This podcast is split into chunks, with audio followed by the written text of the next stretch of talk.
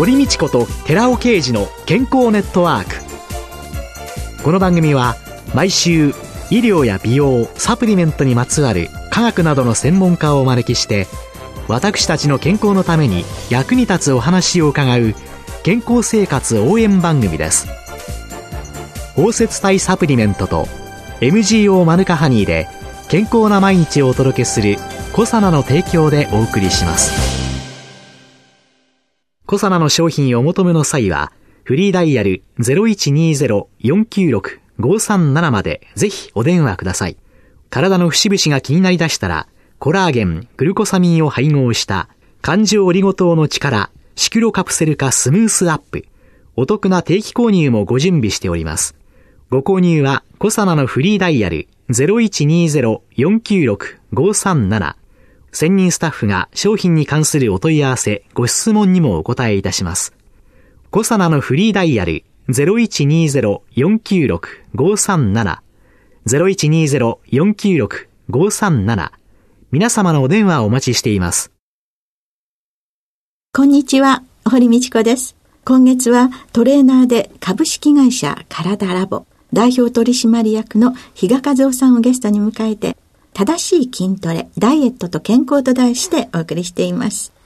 筋トレと有酸素運動。はい。両方やるのがいいねっていうことでしたね。ねはい、で、その順番というのはね、どっちを、どういう順番でしたらいいんでしょうか？筋トレを有酸素運動の前に行うことが重要です。有酸素運動で脂肪を燃やそうとすると、どうしても時間が20分ぐらい必要になってくる。っていうのは、あの、血液中に脂肪を分解されたエネルギー源っていうのが、まだ余ってるんですね、常に。それを使ってしまわないと脂肪っていうのは分解され始めないので、どうしても20分ぐらいかかるっていうふうに言われています。それが筋トレをすると、筋肉に強い刺激が与えられると、ノルアドレナリンだったり、まあ、成長ホルモンっていうホルモンが出るので、それによって脂肪を分解することができるので、ホルモンが出た状態だと、有酸素運動を始めてすぐ、極端な指数、一歩目からもう脂肪が燃焼され始める。ってことが分かっているので、そうすると、そういう時の筋トレって、大体何分ぐらいするんですか？もう一部位ガンとやるだけでいいので、例えばスクワットとかだったら、頑張って、重いものだったら10回3セットぐらいで済むので、5分ぐらいで済むと思うんですよね。その筋肉にいわゆる負荷をかけるっていう時に、重いものをガーンって持つ方がいいのか、はい、そそんなに重くないものを3回とか5回とかやった方がいいのか、はい、結論から言うときつければ OK っていうのが最近の研究の結果なんですよね。なんかすごいなんかアナログというかあれなんですけど今までは重いものでしっかりやらないと筋肉って反応しないっていうふうに言われてたんですけど、もう2年前ぐらいだと思うんですけど、すごい軽い30%ぐらいの負荷でも、もう上がらないっていうぐらいまでやると、同じぐらい筋肉が成長するっていうふうに分かったので、要はその1回のセットでしっかり筋肉を使ってしまうっていうのが大事みたいですね。疲れたってとこまでやりゃなんだっていいよっていう。はいうん、もうきついっていうのは多分始める方にとってはすごい辛いと思うので、ああ、もうちょっと効いてきたなってぐらいでやめるだけでも十分効果はあると思うので、まずはそこからですね。筋肉って、はい、よくね、あの、赤筋ですか、赤い筋と白い筋肉とかって言うんですけど、はい。うん、こう筋肉の中にも違いってある？白い筋肉が側筋、赤い筋肉が遅筋、速いと書いて側筋、遅いと書いて遅筋って言うんですけども、筋トレで使われるのは側筋の方、白い筋肉の方ですね。白い筋肉の方が速い。側筋。で、筋トレはこの白い筋肉。はい。要は白身の魚。白身の魚、そうですね。そこですね。ですか。はい。赤い筋肉がチキン。チキン。はい。持久力があるのがチキンなんですけど、トレーニングではあまり使われなくて、チキンの特性として長く使えるんですけど、筋力発揮が弱いっていうふうに言われてて、あとトレーニングしても大きくならないっていうのが特徴なんですよね。あれ、赤い筋肉はトレーニングしても大きくならない、はい、そうですね。あまり大きくなれないっていう。大きくなっていくのは白い方。はい。そうすると、その、速い筋肉と遅い筋肉っていうんですかね。はい。は、どういう違いか。例えば、はい、パッと立ち上が、私も今立ち上がりました。はいうん、その時私はどっちの筋、両方？その人の運動能力によるんですよね。その体重がすごい軽いって人は、筋力に対して軽い人だったらチキンでも立ち上がれるんですけど、例えばおばあちゃんとかだったら立ち上がるのがすごい辛いって人は側筋をしっかり使ってるんですよね。その人の相対負荷によって変わってくるので、だいたい辛いなって思う動きは側筋がしっかり動かないとできない動きなので、そうすると、その側筋っていうのは、筋トレじゃない、で増えるんですよね。そうです。で、遅い筋肉は筋トレでも増えないんですよね。はいそれで年を取ってくると、はい運動っていうと、有酸素運動とかで歩きましょうねっていうことをすごい高齢で言うわけですけれども、有酸素運動は筋肉が増えないんですよね。はい。ということは、高齢になって、今、ロコモティブシンドロームなんかがすごい問題になってるんだけど、その人たちにとって必要な運動は筋トレの方がいいってことですか？そうですね。一番最短のアプローチはやっぱ筋トレだと思いますね。なぜだか一般のあれってみんな有酸素運動の歩きましょうにガーンってシフト。そうですね。今そういう流れがやっぱ強いですね。筋肉作んなきゃいけないんだったら筋トレが。一番いいと思うんですけど、やっぱりそのまず動員として筋トレっていうのはハードルが高いので、まあその景色を楽しめたりっていうウォーキングだったりっていうのはやっぱり誰かと一緒にやれたりっていうので、敷居が低いので多いんだと思うんですけども、そうすると、自宅でやれる、ね、腕立て伏せなんかっていうふうに伺ったんですけど、はいそれ以外で、その自分でできること、はい。で、ここだけポイントちょっと押さえといてねっていうような、うんそんな運動って。高齢の方だと、やっぱり足腰っていうのが重要になってくるので、はいスクワットっていうのをやっていただきたいですね。もう本当にこう、しゃがんで立ち上がるだけの動きなんですけど、ええ例えば椅子から立ち上がって座って、立ち上がって座ってっていうだけでも全然効果が出てくるはずなので、そっか。スクワットっていうと、はいなんかちょっと難しくてよろけちゃってどうこうって思うけど、うん椅子に立って座って立って座って。もうそこからもう全然効果があるので、まずはそこからやっていただきたいですね。なんかね、昔だとね、もっとね、スクワットに近いね、はい和式のお便所でガーって座ったり、うん立ったりなんか、そういう動きが本当に少なくなりましたもんね。そうですね。ね立って座ってをするというのと、はい。あと何かありますか？あとは足腰の次は、お腹の筋肉っていうのはやっぱり重要ですね。転倒防止だったりとかっていうのにはお腹も重要になってくるので、それも座りながらできるので、座ってこう足を持ち上げる。両ももを浮かせるような動きですね。膝小僧を胸に近づけるような感そうじで。ですね。その時こう腕はつけてていいんですか？椅子に腕は、はい。倒れないようにつけてた方がいいと思います。はい。倒れないように腕をつけて、それで両、上がらない。上がらないで、あれ。上がらないんだけど。皆さんやってみてくださいませ。上がります。あ、上がんない。え？多分あの、深めに座りすぎてる。浅めに座るちょっと、と浅めに。あ浅めに座って はいはい、大丈夫です。上がります。は。はいいそうか、ガッて後ろに座っちゃったらいけないんですね。そうですね。こうすることによって、これはどこを使ってるんです腹か、ね、筋のお腹の真ん中の部分ですね。もう本当体が支えができるので、あの姿勢が良くなったりとか、そういう効果もありますので。あ、姿勢が良くなる。はいここで。はい。まさにこれは体幹を鍛えてる。そうですね。これは体幹部の筋トレですね。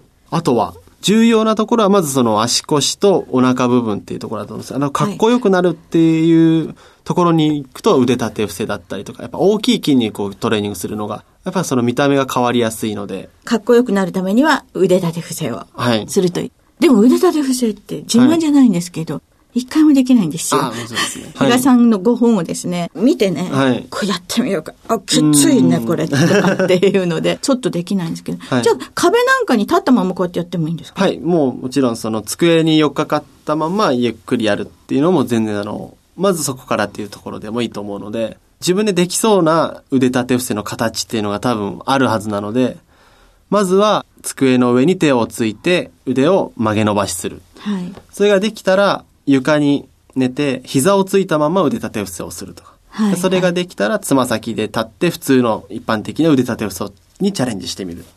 それでいろんな段階がありますので。だんだんだんだだん増やしていく。そうですね、はい。で、こういう筋肉って運動すると増えるってはい教えていただいたんですけど、何歳でもいいんですか？何歳でも大丈夫なんですよ。今のところ僕が読んだ研究の中では、96歳とかでもちゃんと筋肉が大きくなるっていう風な実験があるので、あだから全然皆さんはまだやるべきですよね。やってもまだまだ大丈夫っていう。ら、皆さん頑張りましょうですね。で、これって、いつやるといいんですか？食前とか食後とか朝とか夜とか。一番おすすめするのは夕方なんですよね。夕方っていうのはその体温も一番高いですし、ホルモンの反応とかもいいので、そこで筋力が一番人間って出るですけど、まあ、実際問題それはできる人って少ないと思うんですよね。仕事中だったり、えーいろんな用事があったりとかで。なのでそうなると朝でも夜でもどちらでもいいので、大体いつも同じような時間帯にやっていただくっていうのがいいと思います。同じような時間帯にやるのがいいんですか、そうですね。そのやってる時間帯のその筋力の発揮が人間が上手くなってくるので、ずっと夜やってると夜トレーニングの効率が良くなるっていうか、こう力が出るとやっぱそれに対応してホルモンっていうのが出やすくなるので、体の中も習慣になってくるんですか？そうなんですよ。面白いですけどね、そこは。リズムができるんですよ。体の筋力にとっても。結構何も考えてないようで、しっかり考えてくれてる体は。あ、そうですね。勝手にプログラミングしてくれてるんですね。で、食前と食後はいかがですか？一番いいのは食前でも食後でもない時間帯っていう、が一番いいんですよね。その空腹じゃない状態で、なおかつお腹いっぱいじゃないっていう。薬剤師的な言い方をすると、はい食感。あーそうそうですね 食後2時間。食食前2時間。食感の運動が一番いい。それ一言で言えました。食感でお願いします。やっぱりお腹がいっぱいになると内臓すごい働いちゃってるので、激しいトレーニングをすると、吐き気が出ちゃったりするんですよね。あ、そりゃ食べたもの消化しなきゃいけませんもんそうね。、そうなんですよ。あそこで働いている場合じゃないってことになって、外に使われちゃうと、はい、そうなんです。消化がうまくいかなくなってはい吐き気が出ちゃう。食前の方がちょっと気をつけていただきたいんですけど、食前運動しちゃう、トレーニング、激しい運動をしちゃうと筋肉を削りながらトレーニングしてしまうので、せっかく筋肉を増やそうと思ってトレーニングしているものが、なんか無駄な動きになっちゃうので、栄養素っていうものを筋肉から供給しようとするんですよね、体自体が。あの、素人的な考えから申し上げますると、私のたわわにある脂肪がですね、はい。よく使われるんじゃないかと思ってしまうんですけれども、脂肪っていうのは結構エネルギーなのに先ほど言ったように時間がかかるので、効率的じゃないんですよね。トレーニングをやっぱりぐっと早く力を出さないといけないので。そうなった時には糖質がなくなってしまったら、筋肉から糖質を作るっていう働きが人間の中にはありまして。そうか考えたらそうですよね。今私がここで腕立て伏せをガンガンガンガンしたら、その腕立て伏せに使うエネルギーっていうのは、脂肪を分解してやってる場合じゃないですよね。そうですね。間に合わないですね。間に合わないですよはね。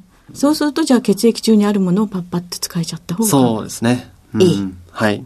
というので、食感がいいと。はい。食感。で、聞いてらっしゃる方の中にはですね、私はお腹だけ引っ込めたいとかですね、うんいろんなこと思ってらっしゃると思うんですけれども、体のラインを作るっていうのと、はい単なる痩せるっていうのとでは、はどういうふうにこれを考えたらいいんですか？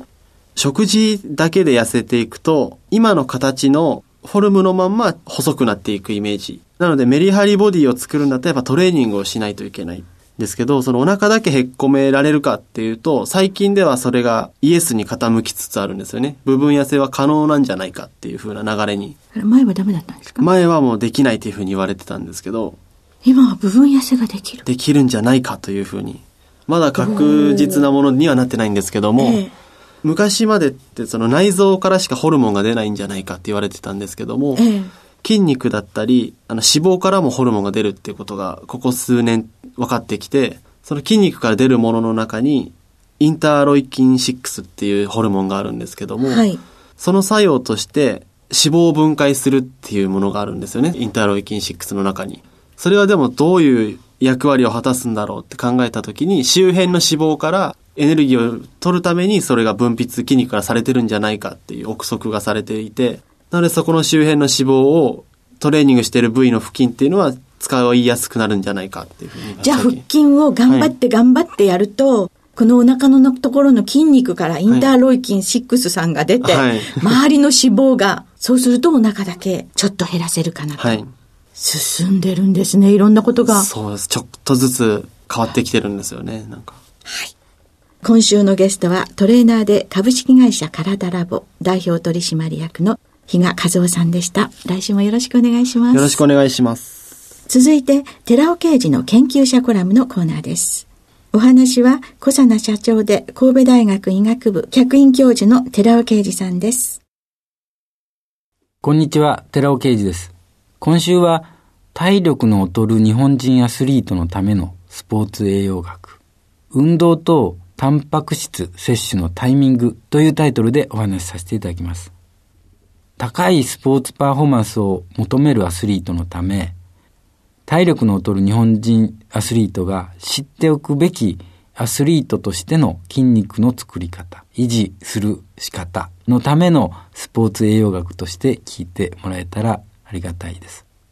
運動は有酸素運動と無酸素運動に分けられますけども、それぞれどちらの運動を主体としたスポーツであるかによって、鍛えられるべき筋肉も異なってきます。すべてのスポーツは複合的なものなので、基本的にはどちらの筋肉も鍛え、維持しておくことが重要です。その筋肉を鍛え、維持するためには、もちろんトレーニングは必要です。しかし、その筋肉はタンパク質であって、トレーニングすると、つまり運動すると、タンパク質は分解していくんですね。つまり筋肉は減っていくわけです。運動とともに、タンパク質の摂取が必要になってくるわけです。では、どのようなタイミングでタンパク質を補給したらいいのか？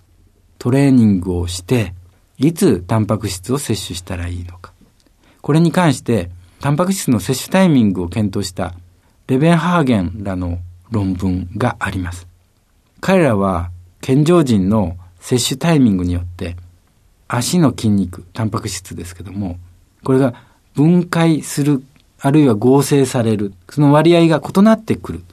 筋肉の蓄積量が変わってくるということ。これ、摂取タイミングによるんだっていうことが分かってきた。運動した時に、タンパク質と糖分を摂取しなかった場合、その場合には、タンパク質分解量の方が圧倒的に合成量よりも多くなります。ということは、運動した時にタンパク質食べなかった。糖分食べなかった。そうすると筋肉量は減っていくだけ。食べないで運動しても筋肉はつかないんだということを知っておいてください。逆に減っていきます。しかし、運動直後にタンパク質と糖分を摂取すると分解量よりも合成量の方が勝ってきます。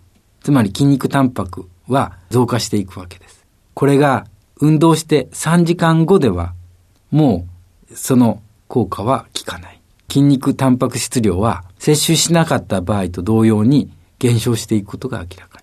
ここで言えること。トレーニングは筋肉をつけるために必要なんですけども、トレーニングをしたら直後にタンパク質糖分を取るということがおすすめです。お話は草野社長で神戸大学医学部客員教授の寺尾啓二さんでした。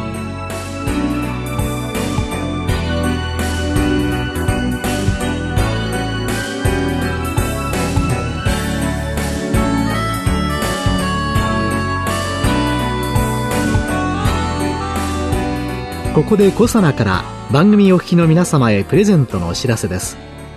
漢字オリゴ糖で包み込むことによって熱や酸化による影響を受けにくくして体内への吸収力を高めたコサナのナノサポートアルファリポ酸高級店を番組お聞きの10名様にプレゼントします。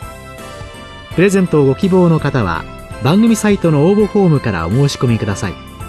コサナのナノサポートアルファリポ酸高級店プレゼントのお知らせでした。